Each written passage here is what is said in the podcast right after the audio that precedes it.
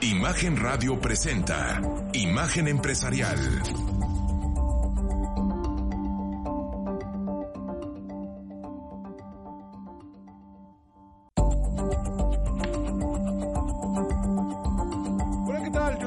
Carlos de la C y ausencia de Rodrigo Pacheco, que está de vacaciones, ya salió de vacaciones en estos momentos, está disfrutando de un par de semanas en las cuales eh, pues va a estar fuera con un merecido descanso. Después de, estuvo viajando como loco los últimos dos meses del año, creo que salió unas 10, 15 veces de la ciudad, entonces pues se merece un descanso, aunque también vamos a saber de él por una entrevista que graba, va a grabar en los siguientes días, ya les vamos a estar comentando un poco más de eso, pero bueno, en su ausencia yo soy Juan Carlos de la C y les doy la bienvenida a un programa más emisión más de Imagen Empresarial en este lunes 20 de diciembre. Yo los invito a que nos acompañe durante los próximos 55 minutos de programa e inicie su día con la mejor información sobre el cambiante mundo de los negocios, la economía y las finanzas. Comparta conmigo sus opiniones a través de redes sociales y generemos diálogo todos los días. Me puede seguir a mí en arroba soy de la C, en Twitter, a Rodrigo Pacheco lo encuentro en arroba Rodpack, en Facebook también lo encuentra por medio de la página eh, www.facebook.com, diagonal Rodpack 905, también tiene ahí su Instagram que hace público, eh, lo encuentra como Rodrigo Pacheco y, si no también le digo cómo encontrarlo en unos momentos más eh, con la eh, pues de la versión abreviada. Eh, también por favor siga imagen donde va a encontrar toda la información que vamos compartiendo aquí en esta estación, vamos compartiendo mucha y además información adicional, se están haciendo cosas también por medio de Instagram, se hacen cosas por medio de, Twitter, de, Facebook, donde también hay uno específico para encontrar entrevistas. Síganos en todas las redes sociales, por ejemplo en Twitter puede usted seguirlos en arroba imagen-mx y también Excelsior en arroba Excelsior. Y nosotros pues ya vamos a arrancar con este programa, pero no sin antes mandar saludos a Chihuahua, Chihuahua, a la XHCHIFM 97.3 Imagen Chihuahua, David Madero y toda su gente, un caluroso saludo y que pues vamos, esperemos que no esté haciendo tanto frío como aquí en la Ciudad de México. No, sí, de hecho sí debe estar haciendo mucho frío, estamos en diciembre, pero pues bueno, les mandamos un saludo y que sea un inicio excelente de semana para todos por allá, también para nosotros y nosotros arrancamos con este programa. En Imagen Radio, le deseamos una feliz Navidad.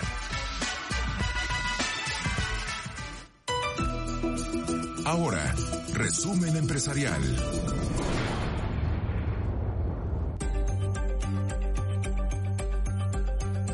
Les tengo que confesar algo antes de empezar el resumen de este programa. Los, el vestido de los programas en cuestiones navideñas, la verdad es que me gusta mucho cómo le quedó aquí a la estación. Eh, últimamente me había vuelto un poco en Grinch, ya no me gustaba tanto la Navidad, pero esto como que eleva mi espíritu. Pero bueno, vamos a platicar acerca de lo que reportó el Banco de México la semana pasada. Eh, presentó el reporte de economías regionales, siempre es un evento importante de observar porque nos da un, eh, un panorama acerca de qué es lo que sucede eh, en distintas partes del país. Hay que recordar que estos se divide, o el Banco de México lo divide para su análisis, en centro, centro norte, norte y sur del país. Entonces son las cuatro regiones las cuales observa. Eh, un dato importante o algo que resaltó sobre la conferencia donde en esta ocasión pues la dio Alejandría Salcedo Cisneros, ella es la directora de análisis de precios, economía regional, información del Banco de México. Ella destaca que la inflación puede convertirse en un obstáculo para la actividad económica por su impacto en la producción de las empresas. Y un dato o algo que eh, pues eh, sobresalió de todo lo que dijo es que los empresarios empresarios tienen eh, miedo, eh, o los que fueron consultados,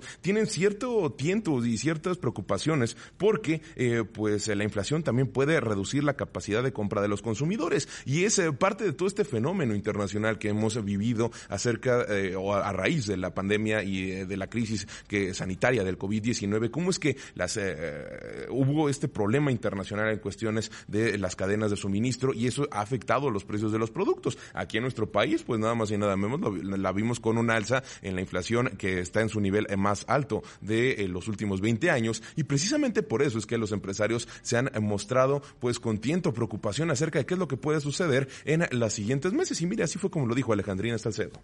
Incluso además, en esta misma ocasión, no es nada más el encarecimiento de los insumos que podría llevar a las dificultades de producción, sino estamos como también viendo un caso más extremo de incluso escasez. Es simplemente, ni siquiera es que, si pudieran, pudiera eh, eh, pagar un precio más alto, sino que inclusive eh, no, no, hay, no hay algunos de, los, de los productos. Y luego, pues la preocupación que tienen de que tuvieran que, en, en algunas circunstancias, dependiendo de muchas condiciones económicas, traspasar los costos de estos, de estos productos productos a los consumidores y que entonces la, demanda de los consumidores eh, se, se, reduzca eh, porque pues están, están teniendo precios, precios más elevados o los consumidores puedan tener un menor poder adquisitivo y por lo tanto tener menor poder de, de demandar en los productos.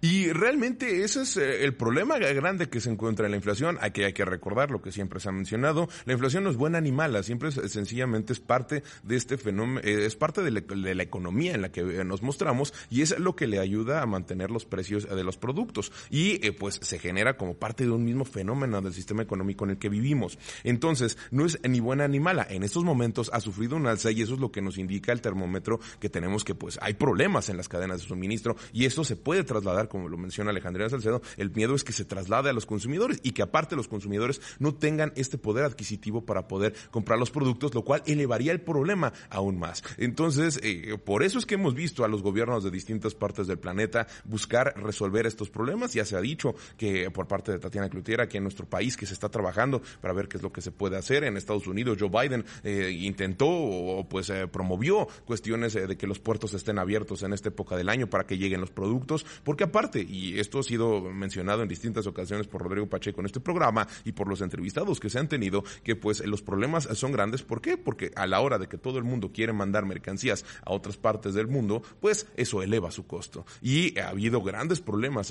por esa parte y los empresarios lo ven. Y de hecho, cuando le preguntan en la encuesta, eh, porque también salió el viernes publicada la encuesta eh, mensual que publica el Banco de México, en la cual eh, pregunta a, los, em, a, distintas casas de análisis qué es lo que ven en cuestiones de la economía, pues ellos ven que la inflación en, nuestro país no va a bajar hasta después del 2023. De hecho, lo que comentan es que el índice nacional de precios al consumidor se va a ubicar en 3.72% hacia el cierre de 2023. O sea, ni siquiera dentro de dos años vamos a ver que baje al eh, rango que tiene como meta Banjico, que es de 2% más menos un punto porcentual. Entonces, esto es el problema grave que tenemos y es justo lo que está afectando a la economía. Y regresando un momento más a la, eh, al reporte de economías regionales que presentó el Banco de México el, viernes, eh, Alejandría Salcedo también comentó que los otros obstáculos a los cuales se van a enfrentar de la economía de nuestro país son las condiciones económicas internas, donde destaca incertidumbre sobre situación económica y gobernanza, es decir, cuestiones de política interna y la inseguridad. Por otra parte, reveló que durante el tercer trimestre, en todas las regiones de nuestro país, hubo una baja en el desempeño económico. Mire, así fue como lo dijo. Eh, lo que tenemos es, en este tercer trimestre, la actividad económica de las regiones se vio afectada por el recrudecimiento de la pandemia. Todas ellas, todas las regiones se vieron afectadas. Eh, también vimos que pues, están siendo afectadas por las disrupciones en las cadenas globales de suministro. Eh, de hecho, vimos muchos comentarios de la escasez y el encarecimiento de los insumos, pero esto ha afectado particularmente a la industria automotriz eh, de en, el norte y en las regiones, y en las regiones centrales. También vimos pues, la reducción en los servicios de apoyo a los negocios, que se prevé que haya afectado especialmente a la región centro.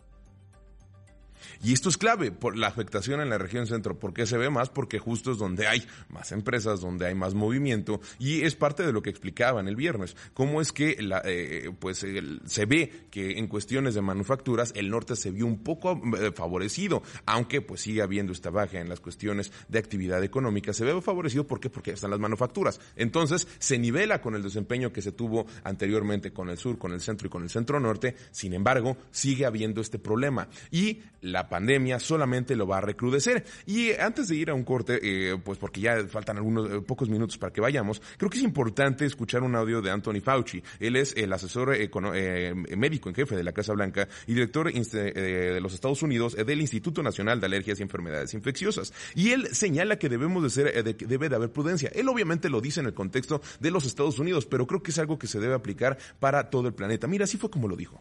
Well, I think people just need to be prudent. Clearly, when you travel, there is always a risk of increased infection. That just goes with respiratory illnesses. But if people need to travel and want to travel for the obvious family reasons during this holiday season, if you're vaccinated and you're boosted and you take care when you go into congregate settings like airports to make sure you continually wear your mask, you should be okay. But we are going to see breakthrough infections, Chuck. There's no doubt right. about that. The difference between a vaccinated and boosted person who has an infection and someone who has an infection who's never been vaccinated, a major difference with regard to the risk of severity. Básicamente Anthony Fauci dice que tenemos que tener precaución, que si viajamos va a haber mucho riesgo, pero es mejor si estamos vacunados, así no estar vacunados, y comenta que precisamente la severidad con la cual puede afectar la enfermedad del COVID-19 a una persona vacunada y no vacunada, pues es, la, e, e, muy grande. Y yo en lo personal le puedo decir que si uno se vacuna, no le pega tan fuerte y porque ya lo viví en carne propia. Pero bueno, antes de irnos a un corte, le puedo comentar que la nueva Ford Transit Courier 2021 optimiza su negocio brindándole mayor versatilidad y eficiencia. Hagan más entregas y traslados con mayor ahorro de combustible y aumente el espacio de carga con su innovador divisor de rejilla plegable y asiento de copiloto abatible. Visiten a su distribuidor Ford y llévela 18 meses sin intereses, sin comisión por apertura. Ford Transit Courier, kilómetros de posibilidades. Consulte términos y condiciones en www.ford.mx. Vigencia del 1 de diciembre de 2021 al 3 de enero de 2022. Vamos a un corte y regresamos con más.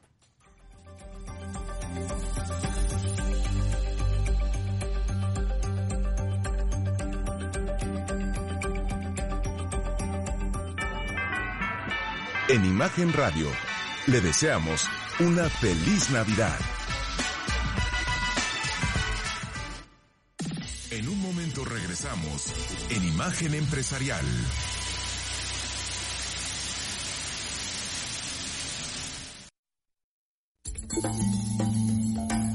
Estamos de vuelta en Imagen Empresarial. El viernes el tipo de cambio ganó terreno frente al dólar por tercera jornada consecutiva. En las ventanillas de los bancos, el dólar se vendió en 21.08 pesos, 3 centavos menos que el jueves. Por su parte, el dólar interbancario cotizó en 20.78 pesos, un avance de 0.14% para la moneda nacional. El balance semanal fue positivo para el peso, recuperó 0.62% de su valor. La entrevista empresarial. Música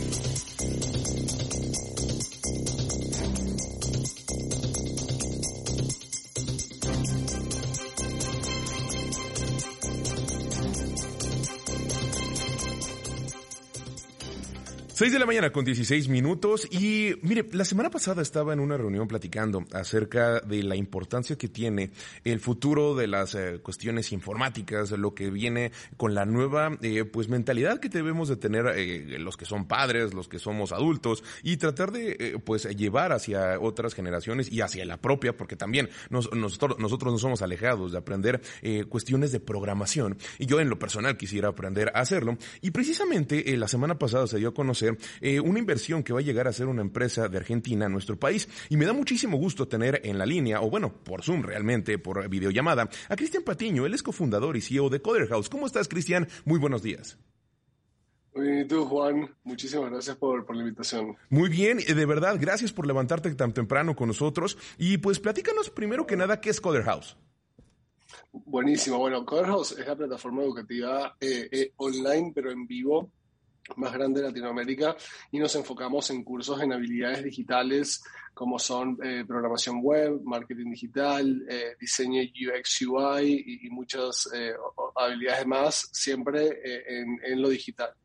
Ahora, eh, yo creo que eh, pues está por demás preguntarte cómo es que surge la idea, porque obviamente estamos en un mundo eh, informático y demás, pero creo que lo que es importante es cómo llevaron este modelo de negocio que es tan reconocido en algunas partes del mundo como Israel, como Estados Unidos, que son pues naciones desarrolladas. ¿Cómo fue que lo aplicaron en Argentina y cómo fue que empezaron a tener éxito? Tal es el éxito que ya están en varias naciones de Latinoamérica y están llegando a México con esta inversión. Buenísimo. A ver, un poco la idea surge a partir de, mi necesidad de aprender a, programar. Yo siempre eh, supe que quería arrancar mi, mi propia empresa en, tecnología, pero tenía un problema que es la de no saber programar. Y tampoco sabía nadie, tampoco conocía a alguien, digamos, que, que, supiera programar como para asociarme. Entonces, en ese momento, eso fue en el 2014 más o menos, eh, fui a un instituto presencial en Buenos Aires, la verdad es que no, no, la experiencia no fue la que, la que quería, era algo como muy teórico y todo, y así es como surge la idea de como crear la escuela que a mí me hubiese gustado ir. Y al principio nosotros, esto no, no sé cuánta, mucha gente lo sepa, no, creo que mucha gente lo sepa, pero arrancamos siendo una escuela presencial en Buenos Aires en el 2014, em, y, y, eso lo hicimos durante unos años, y en el 2019, de hecho, seis, siete meses antes de la pandemia, eh, decidimos ir 100% a un modelo online pero en vivo. Y, desde ese momento sí, la verdad que eh, el crecimiento ha sido bastante explosivo. Em, y, bueno, la, verdad es que creo que eso se debe a, dos factores principalmente. Uno, que nuestros cursos son sumamente personalizados, o sea, hay un profesor, hay un tutor que te acompaña durante toda la clase, te corrige todos los proyectos, etcétera, etcétera, y también a, un costo, y, o sea, la, otra pata también que nos ayuda muchísimo es que también es todo eso a un costo bastante, bastante eh, accesible, ¿no?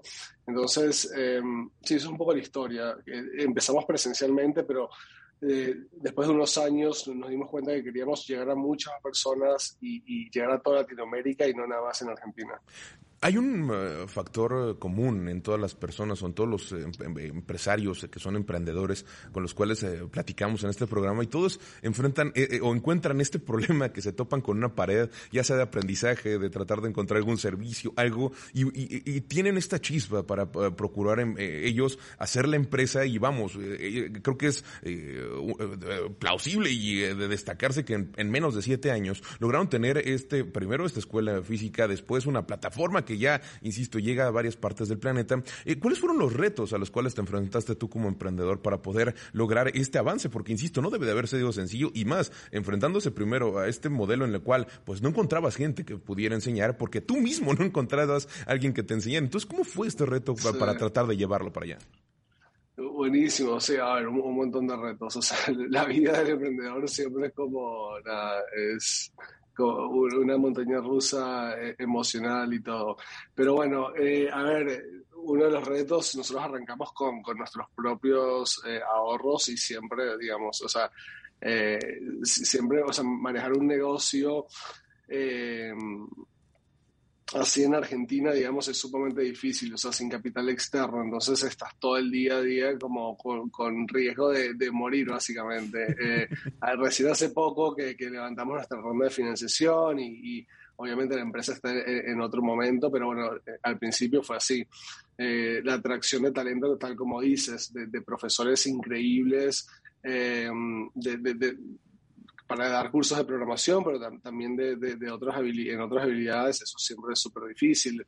Eh, bueno, expandirnos, conseguir personas también, eh, digamos, talento muy bueno para que se una a la empresa, eso siempre también es, es, difícil. Yo, yo, diría como que esas dos cosas, o sea, eh, sí, como atraer el mejor talento de Latinoamérica y, y, también como capital para hacer crecer tu empresa, eso, eso, esos han sido, eh, digamos, como los dos mayores desafíos en este tiempo. Y, y, de ahí se deriva mi siguiente pregunta, ¿cómo fue este, esta parte de convencer a fondos para que inviertan en la compañía? Porque eso ya es un reto muy importante, tratar de atraer a los inversionistas hacia la empresa. ¿Qué fue lo que hicieron? ¿Cómo fue este pitch? ¿Cómo fue tratar, eh, ser una pequeña empresa que, insisto, tiene esta proyección de tratar de llegar a varias partes, pues donde se habla, habla hispana. Buenísimo. Bueno, nosotros cuando, cuando tomamos la decisión de levantar capital, ya, ya veníamos con, o sea, ya habíamos transicionado el modelo online en vivo, era un modelo, es, un modelo muchísimo más escalable que lo presencial. Eso es, eso es algo que obviamente los inversores eh, ven y, les atrae bastante. Ya se, se, se notaba un crecimiento exponencial desde que hicimos este cambio en el 2019 hasta este año que fue cuando levantamos la ronda. Eso también, digamos, ayudó muchísimo y de vuelta ya veníamos con una facturación y con un tamaño bastante, digamos, interesante para ellos.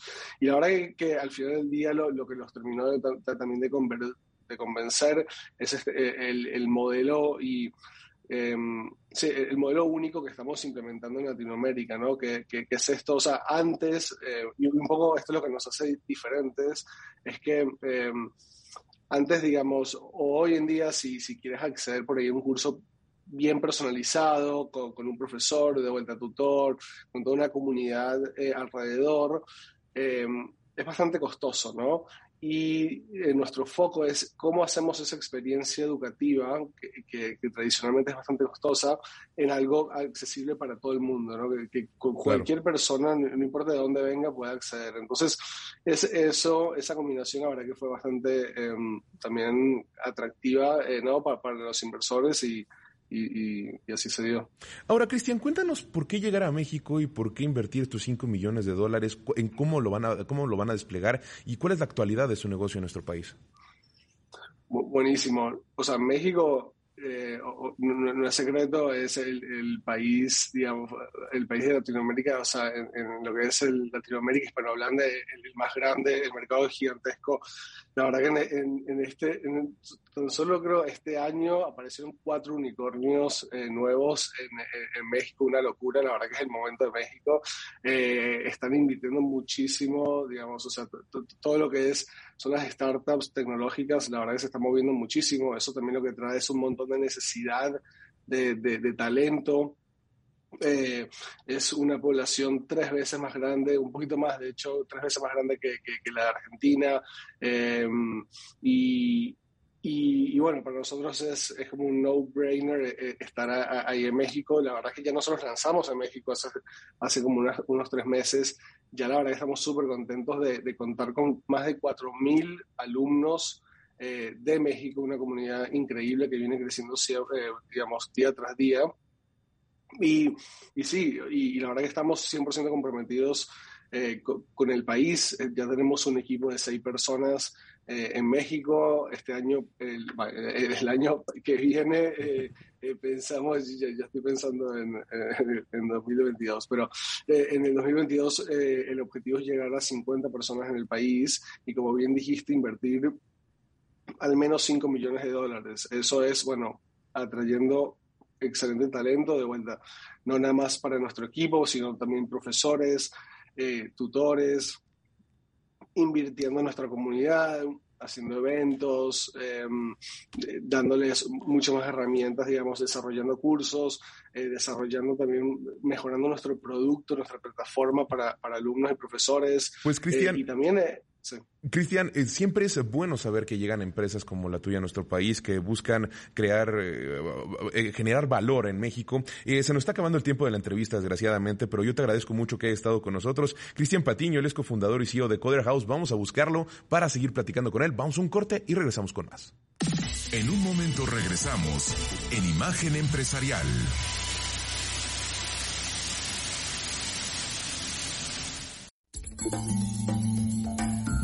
Estamos de vuelta en Imagen Empresarial. Por fallas en sus procesos contra el lavado de dinero de la Autoridad de Conducta Financiera de Inglaterra, impuso a HSBC, el mayor banco de Europa, una multa de 74.7 millones de euros. El órgano regulador explicó que halló graves debilidades en los sistemas utilizados por la entidad para vigilar numerosas transacciones al mes, a fin de identificar posibles actividades criminales. Estos problemas fueron localizados entre marzo de 2010 y marzo de 2018. La autoridad agregó que el banco no disputa los hallazgos y ha acordado resolver los problemas en cuanto sea posible. La entrevista empresarial.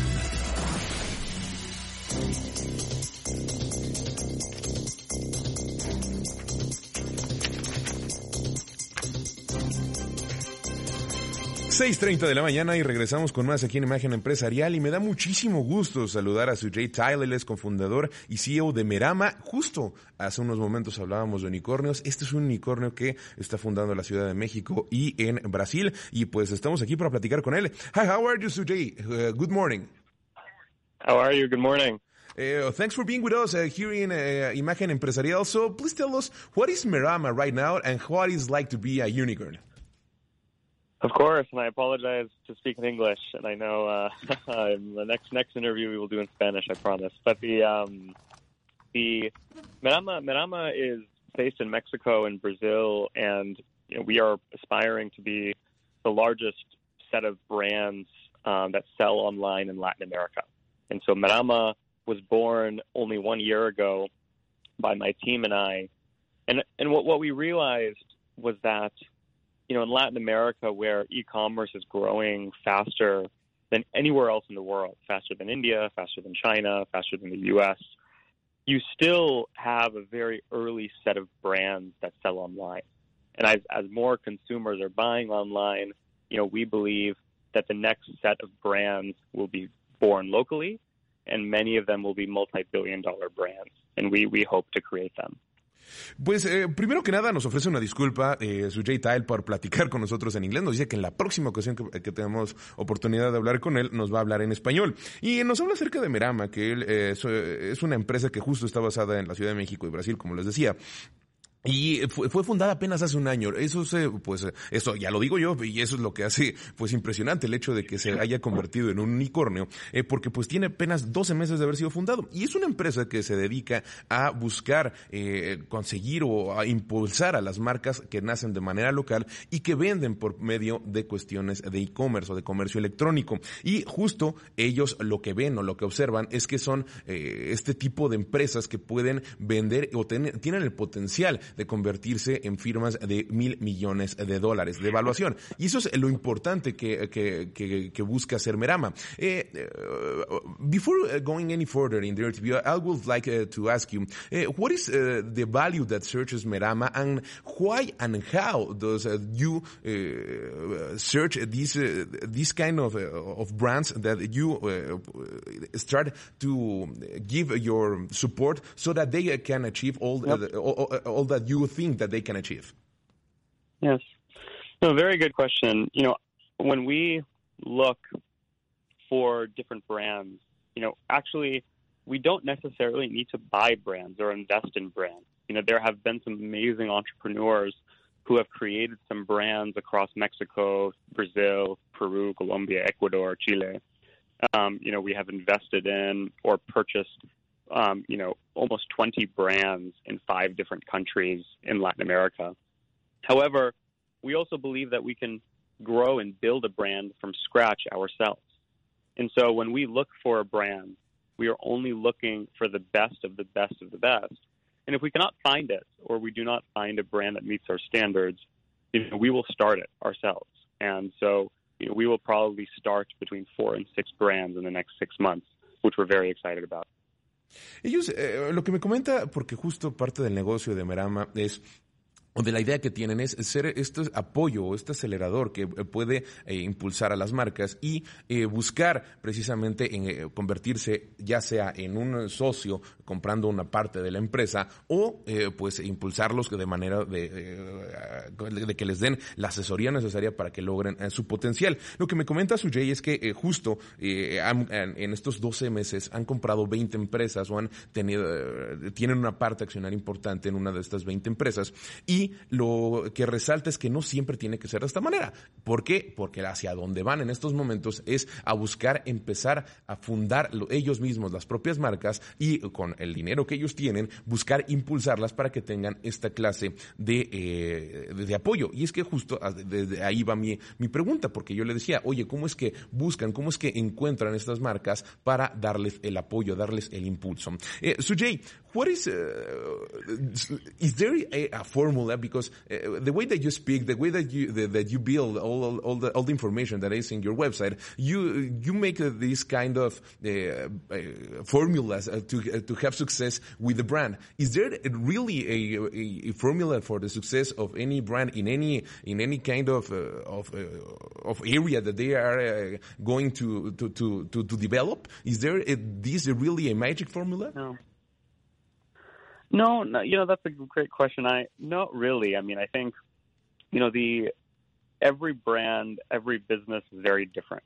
Every business is very different, and you know because of many reasons, right? The people are different. Every entrepreneur is different, and also the brand, the category, the products are very different. Which means that sometimes they're manufactured locally, sometimes globally. So you know when we think about when we think about when what our accelerator or what we can do.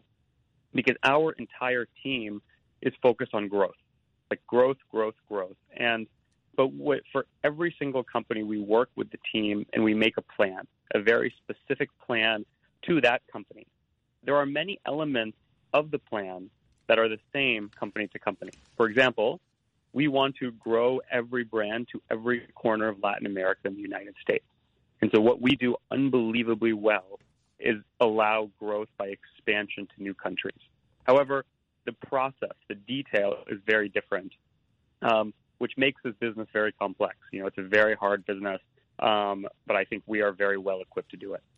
Y eh, yo le preguntaba a Sujay que, cuál que si existía una, fórmula para que haya éxito en las compañías. ¿Y por qué, por qué hago esta pregunta? Porque justo cuando uno observa su sitio en Internet, cuando observa o platica eh, lo que llevamos en estos momentos de, entrevista, pues uno cree que existe una fórmula para el éxito, una fórmula para que todas las empresas sean exitosas. Y me dice que no, no existe una fórmula como tal, aunque sí existen metas en común, que eso es lo que ellos han buscado plantear. Una de estas metas es que todas las empresas con las cuales ellos tienen relación lleguen a cada una de, las partes de Latinoamérica y de Estados Unidos. Eso sí, pero lo que falta, lo que es importante es que para cada una de las empresas con las cuales trabajan, a las cuales aceleran, pues ahí sí existe este eh, un plan detallado y, y objetivos puntuales con los cuales tienen que hacer y obviamente se trabaja individualmente con cada una de las marcas. Now, Sujay, please tell us uh, what is Merama doing in Mexico? Where, uh, why did you uh, started here in, in, in, Mexico City, also in Brazil? Brazil, and uh, how how was uh, to start a company in, between a pandemic and all uh, and also what, how how was it like to become a unicorn in only twelve months? Yeah. So my last company, um, you know, this is the second company that I've started. My first company, you know, I grew and we sold that company, you know, for about seven hundred million dollars um, about one year ago. And in that last company, which was called Frontier Car Group, we had a business in Mexico City called Vende Tu Auto. Mm. And so I was living in Mexico City um, already, and I just loved, loved, loved it. You know, I think Latin America is the most exciting region, not just for e commerce, but for entrepreneurship in general. And so after we sold that company, I knew that my next company would be in Latin America. Um, and then in Latin America, e-commerce is what I fell in love with. I mean, e-commerce, you know, there is not a single billion dollar brand selling online from Latin America today. And that includes Brazil and Mexico, not a single one. But we believe that in the next five years, there will be at least four to five billion dollar brands built, and we want to be the people building them. And so when we thought about this business and the business model, originally we were only going to start in Mexico you know, we said, okay, Mexico, we will build and then move to other countries. But what we realized is that Brazil is almost is, is a slightly larger, but very close in size to Mexico, and together that is about 70%, 70% of all e-commerce in Latin America. So we decided to build in both countries from the beginning, and that has seen our success go five times faster than I could have imagined you know, we only incorporated the business 12 months ago um, and have been lucky that we're, you know, a $1.2 billion company today. Um, and, and, you know, I think it feels great. You know, I'm very excited, but this is, this is only the beginning. and, uh, you know, I think we hopefully can create a much bigger company. Pues, eh, Sujay, se nos está acabando el tiempo de la entrevista. Sujay, uh, the time for this interview is uh, finishing. I uh, thank you for your time. Y, bueno, lo que me decía en, en, los últimos momentos, ya me estoy despidiendo de él, lo que decía en la última pregunta que le, le, hacía, le decía, oye, pues es que cómo ha sido tener un negocio en los dos últimos 12 meses, cómo fue convertirse en un unicornio en, en medio de la pandemia. Y él me dice que justo él tenía un negocio anterior que era la, la empresa dueña de Vende tu Auto. Y justo la venden y dice, mi próximo próximo negocio tiene que estar en México y tiene que estar en Latinoamérica. Él ve México como un área de oportunidad y se da cuenta de que Brasil también puede ser un área de oportunidad por las cuestiones de comercio electrónico que existen. Y dice, en los próximos años va a haber por lo menos cuatro firmas de mil millones de dólares y nosotros queremos ser parte de eso. Y entonces él comenta que justo no hay una sola firma de comercio electrónico que, o que tenga, más bien que tenga este valor de mil millones de dólares que no venda en México. Entonces, que es importante estar en el país. Nosotros vamos a un corte y regresamos con más.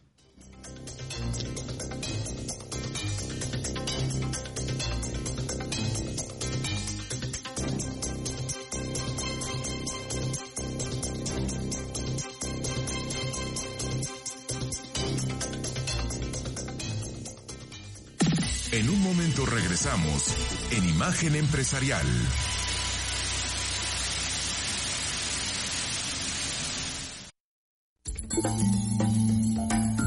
Estamos de vuelta en Imagen Empresarial.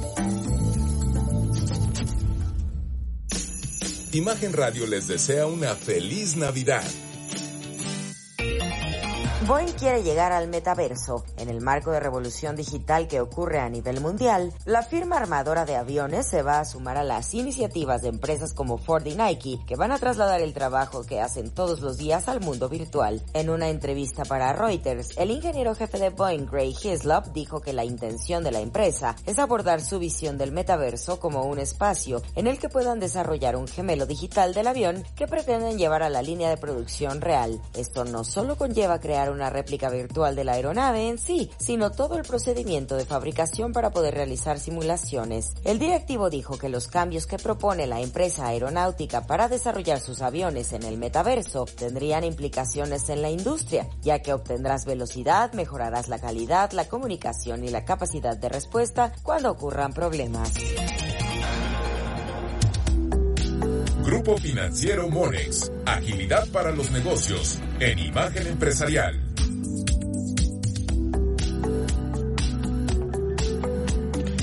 6.45 de la mañana y ya está con nosotros, como todos los lunes, José Roberto Solano Pérez, él es coordinador de análisis económico, cambiario y bursátil de Monex. ¿Cómo estás? Muy buenos días, José. ¿Qué tal, Juan Carlos? Muy buenos días. Un saludo cordial a tu auditorio. Pues de verdad es un gusto saludarte en estos últimos eh, días eh, del año y pues eh, la, última semana, de hecho todavía ayer había anuncios de bancos centrales. Kuroda, el, banquero central de Japón, decía que todavía era muy pronto para empezar a relajar cuestiones de apoyo a las economías. Vimos las decisiones de política monetaria que se tomaron en Estados Unidos, en México, en Europa, en el Reino Unido, por ejemplo, que fue sorpresiva. En Turquía, que tomaron la decisión de bajarla cuando todo el mundo la sube. Entonces, ¿qué es lo que podemos esperar en el 2022 en cuestiones de bancos centrales, mi estimado José? Pues mira, con esta tendencia, como tú bien señalas, la semana pasada tuvo una relevancia a nivel mundial el tema de los bancos centrales. Como tú bien señalas, pues los principales gobiernos a través de sus bancos tratan de visualizar el entorno retador que se ve en este cierre del 2021 y para el 2022. Hay dos palabras claves que destacan, que es el caso particular de la inflación, que tomó relevancia durante el 2021, y el caso particular ahora en este cierre de año de la variante Omicron, factor que ha implicado, que podría implicar retos, recordando que durante el 2021 el caso de Delta, una variante, pues generó presiones complicadas en términos económicos y obviamente pues esto también se traduce o durante el año se dio en un tema de inflación. En el caso de la Reserva Federal, pues sí destaca eh, la reducción de compras de bonos y hasta tres incrementos de la tasa por este escenario de inflación. Obviamente la mayoría de los bancos centrales tomarán una posición alineada a este Banco Central, como es el caso particular de Banco de México, que bien sabemos que sorprendió con este incremento de 50 puntos básicos, que también la lectura, al igual que otros bancos, pues muestra cierta preocupación por la elevada inflación y obviamente también estarán muy atentos a los ritmos de alza de tasas que se darán ya para el siguiente año.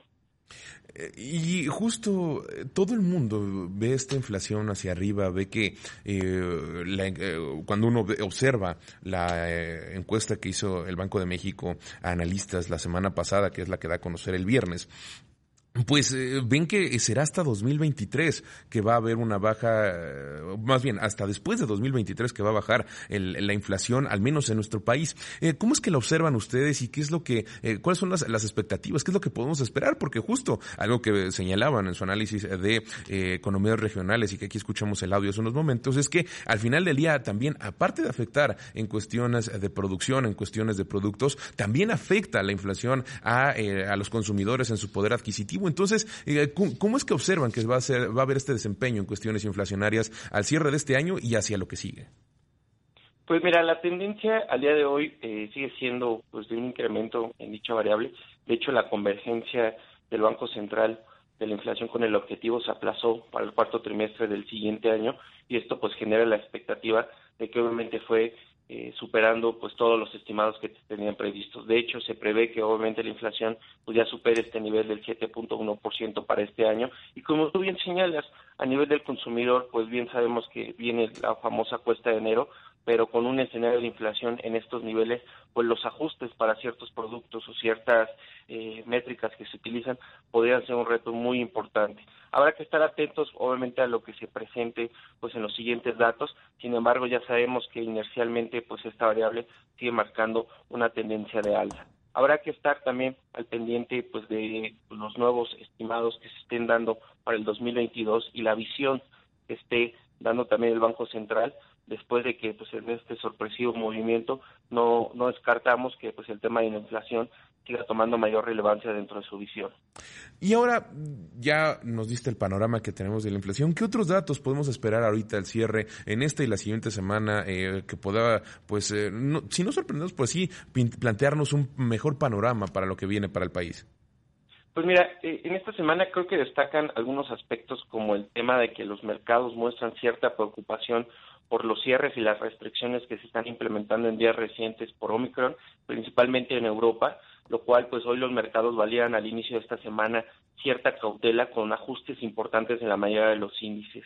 También vemos que obviamente todavía los especialistas estarán revisando sus expectativas y también sus eh, vamos, pronósticos de movimientos de tasas para el 2022. También me gustaría destacar que obviamente en este escenario pues habrá que estar atentos al, pues, al ajuste que también se dé en algunos estimados por parte de las empresas ya que obviamente esta situación del cambio de la tasa de interés pues también tiene una injerencia de manera significativa.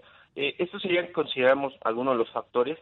Para el tipo de cambio, que también es algo que habitualmente comentamos en el espacio, sí hay que destacar que si bien con el movimiento de la tasa del peso se apreció eh, durante esa sesión, hoy vemos que la fortaleza del dólar index sigue tomando una mayor relevancia como ha sido a través digo, eh, durante el mes de noviembre y ya en este mes de diciembre, por lo cual será clave ver eh, si esta fortaleza se mantiene o no para darle un cierto respiro a la moneda local. Hoy vemos que el peso se aprecia, sin embargo, sí habrá que considerar este efecto.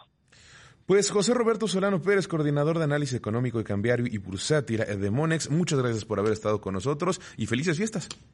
Juan Carlos, muchísimas gracias por el espacio eh, excelente semana y como tú bien señalas también, excelentes fiestas a todos, pero principalmente a tu auditorio. Muchísimas gracias. En Imagen Radio les deseamos una feliz Navidad y un nuevo año lleno de satisfacciones.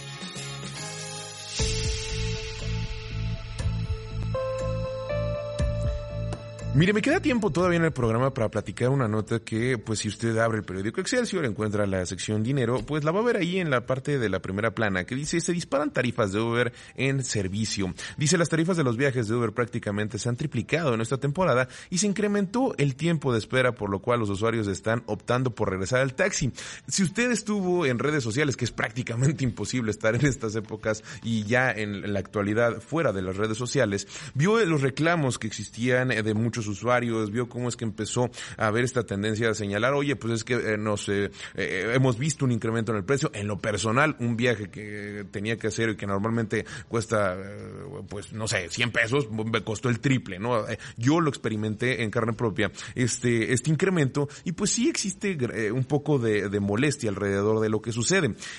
a raíz de esto, justo el fin de semana, la gente de Uber me mandó un, un posicionamiento que tienen ellos, y miren, dice de la manera siguiente. Dice, como todos los años durante la época de fin de año, eh, se incrementa la demanda de los viajes que se realizan a través de la aplicación Uber, lo que representa una mayor oportunidad para que los socios de la app incrementen ganancias. Cuando la demanda en viajes supera la oferta de autos disponibles, un multiplicador de la tarifa habitual se activa para invitar a que un mayor número de socios registrados en la app presten su servicio. Y esto es, hay, hay algo que recordar, más allá de que nos guste o no nos guste el incremento.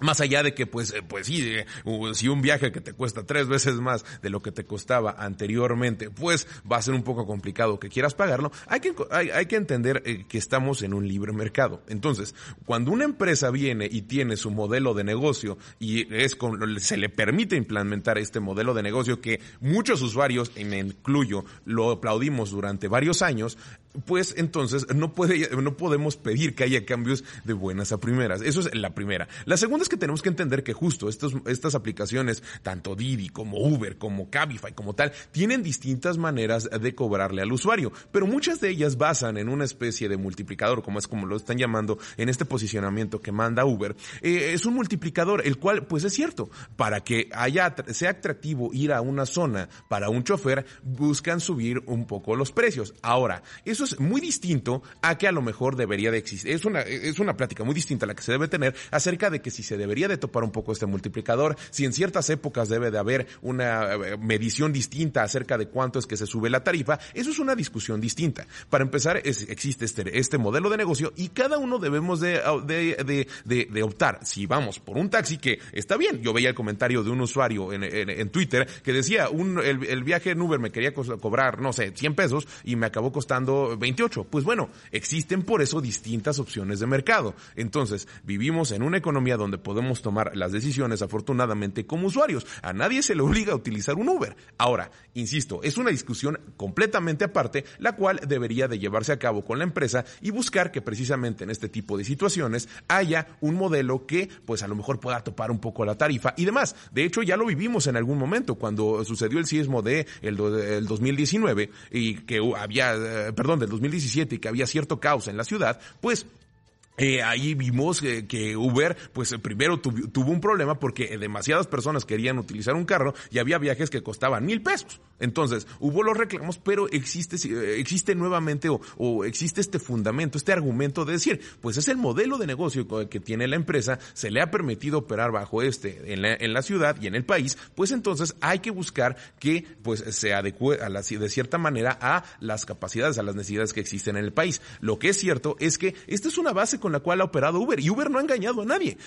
Insisto, es un modelo de negocio que muchas personas, me incluyo, hemos dicho que es favorable. ¿Por qué? Porque al final del día ayuda a que un conductor reciba una, eh, un pago que sea distinto si va a ser un viaje que es corto o que va a ser largo y que en su momento, si es una, eh, si va a un lugar que es conglomerado o a un lugar que está vacío, pues va a recibir distintos, eh, distintas pagas. Y entonces, en estos momentos, pues yo creo que no podemos quejarnos tanto, o podemos quejarnos al final del día. Somos consumidores, es un país libre y todos podemos decir algo. Pero lo que sí tenemos que hacer es entender la base eh, bajo la cual se está rigiendo una compañía y cuál es la manera en la que opera. Porque al final, pues es, es algo que ha hecho de, de los años que tiene de, existir en nuestro país. Y no hay que olvidar también algo. Es cierto que Uber como empresa, empresa como tal, le ha dado mucho empleo a muchas compañías y le digo, perdón, a muchas personas en el país y ha sido una eh, fuente que genera ingresos, que genera empleos y pues yo creo que no se le debe de crucificar por esta, por esta cuestión. Queda en cada uno de nosotros que tomemos la opción de tomar un taxi, de tomar un Didi, de tomar un Cabify, de tomar un Uber, de tomar el que nosotros queramos. El chiste es precisamente observar las distintas opciones que se tienen y aplaudir que existan estas cuestiones en nuestro país de que hay diversas opciones. Ya, eh, si nadie utiliza Uber, pues obviamente el precio va a bajar. Eso simple y sencillamente son cuestiones de oferta y demanda. Entonces, yo creo que no se le debe de crucificar y sí debemos de observar y entender cómo es que funcionan las cosas de base. Pues bueno, ya llegamos al final de esta emisión de Imagen Empresarial a nombre de Rodrigo Pacheco, titular de este espacio. Yo soy Juan Carlos de la C y lo invito a que se mantenga aquí en Imagen. Vamos a tener mucha y muy buena, muy útil información para todos ustedes. Ya viene Wendy Roa en el espacio de la primera edición. No, está Pascal Beltrán del Río en la primera emisión de Imagen Informativa para todos ustedes. Nosotros pues nos despedimos y nos escuchamos en un momento más. Hasta la próxima.